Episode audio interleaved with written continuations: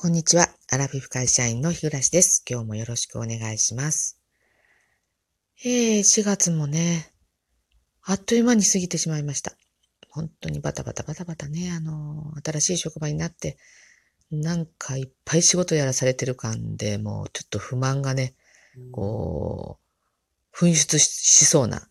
一歩手前なんですけど、いやもうね、黙ってるのはやめようと思ってます。言いたいことは言わないと。もうストレス溜めるとね、ろくなことにならない。で、えっ、ー、と、日暮さんは、えー、あれこれ言う人だ、うるさい人だと思われてるぐらいの方が、えー、今後のね、ためにもなるだろうと思ってね、まあ今いろいろこう策を練ってる最中ではあるんですけれども、あの、東京の方はね、えー、非常事態宣言発出されましたですね。明日からですよね。えー、あの、まあね、予想はなんとなくしてましたけれども、結局去年こういうコロナの世の中になってから、うん、まあ気持ちの中では、あの、もう諦めがね、かなりあります。生きてる限りずっとこの調子なのかなとで、えー、私はね、あの、お出かけができないことはそこまで、あの、苦痛じゃないんですけど、まあ、何が苦痛かって、まあ、マスクですよね。本当に。あの、もう毎日、これで、あの、気分が本当に鬱になりそうなぐらい、今からまたね、あの暑い夏が来るじゃないですか。で、去年のことね、皆さん思い出してみてくださいよ。あの、本当にこの暑い夏マスクをしていなければならないというあの地獄。で、私はね、普段裁縫もしないのに、なんとかお手製で薄っぺらいマスクが作れないだろうかと思って、結構試行錯誤した残骸が今もね、あの、うちに残っています。で、一年経ってね、割とそういういろんなグッズ的なものは普及しましたよね。で、今朝もね、あの、夫が何か、えっと、ニュースで見たんだと言って、マスクにつける、えっと、ファン、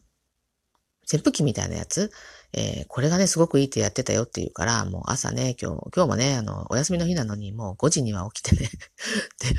あの、ネットでね、調べてみたんですよ。そしたらね、一つが、えっと、1800円ぐらいだったんですよ。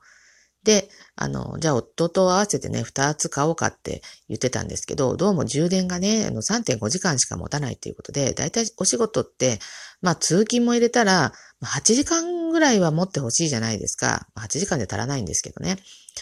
そうなると、あの、一人2個持っていないといけないと。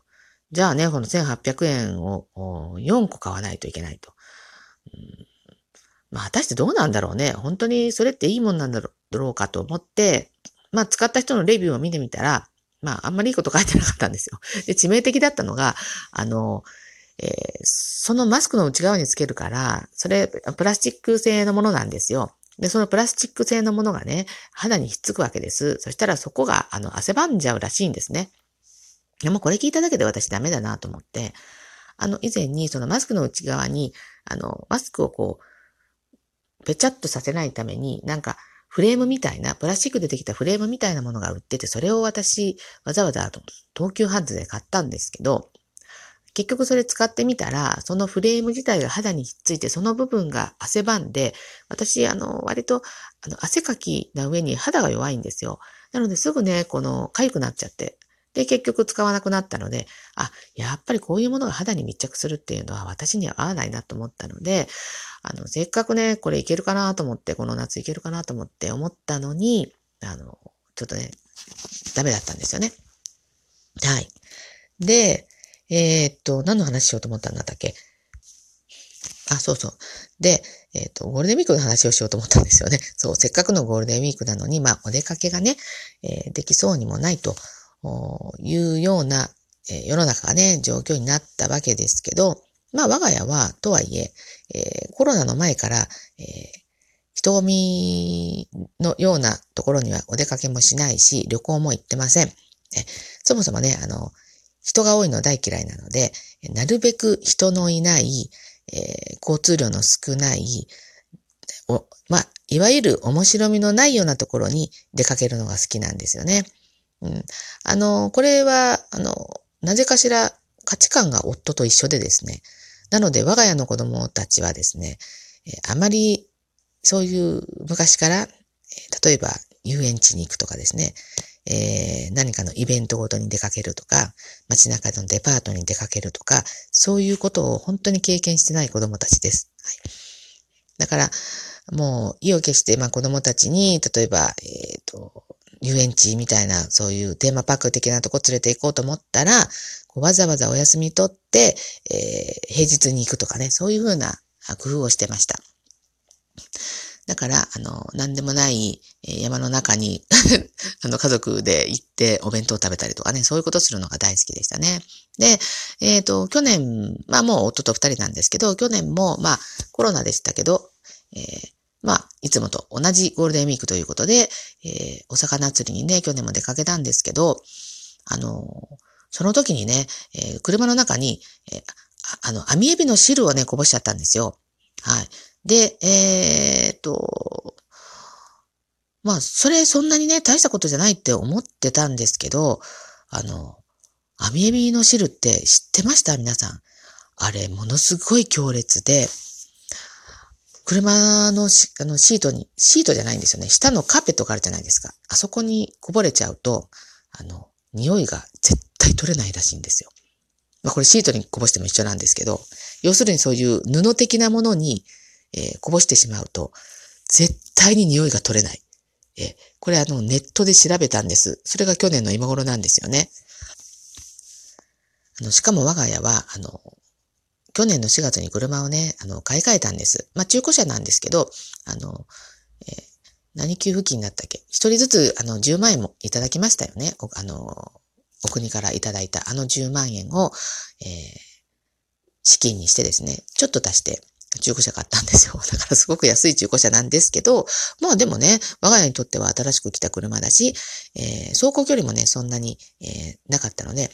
もう大切に乗ろうと思って、えー、思ってたんです。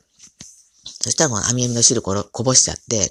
で、あの、まあ、尽くせる手は尽くしたんですよ。あの、ネットで調べてね、あの、トイレマジックリンがいいからとか言って、トイレ、トイレマジックリンを吹きつけて、えー、何回もこの水でトントントントンしたりとか、もうあの、消臭ビーズがあるじゃないですか。あれのでっかいやつあそれを買ってですね、ドーンと置いたりとか、もうとにかくあの活性炭とか、もうできることは全部やったんですけど、結局1年経った今でも匂いが取れてないんです。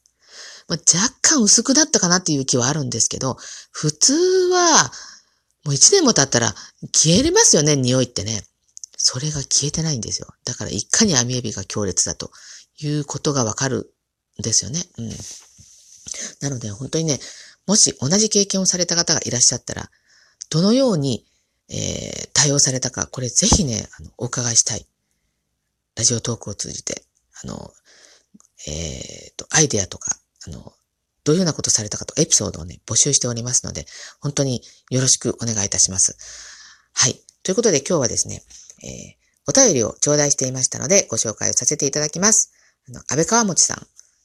いつもありがとうございます。しかも、おでんを頂戴しました。こんなの、おでん、本当に高価でね、あの、私恐縮します。あの、でも本当に猫舌なので夫婦して冷ましてですね、あの、食べさせていただこうかなと思っております。いつもありがとうございます。あのえっ、ー、と、いただいた、えっ、ー、と、メッセージなんですけど、あの、前回の私の配信ですね、あの定食屋さんに行ったら、あのなんか、異物が入っていたっていうお話をして、で、えー、その件についてお便りをいただきました。ご紹介します。はい。ご無沙汰してます。えー、チェーンの定食屋さんでのエピソード拝聴しました。私は言いますね。よく利用するお店ならなおさら不手際は指摘しないと、そのお店のためにならないですからね。もちろんクレーマーにならぬよう最新の注意は払います。ピザ屋やコンビニなどいろいろアルバイトさせていただきましたが、やはりクレームは怖いものですけど、言ってくれるお客様はありがたい存在と習ってきたので、真摯に受け止め、改善に努めてました。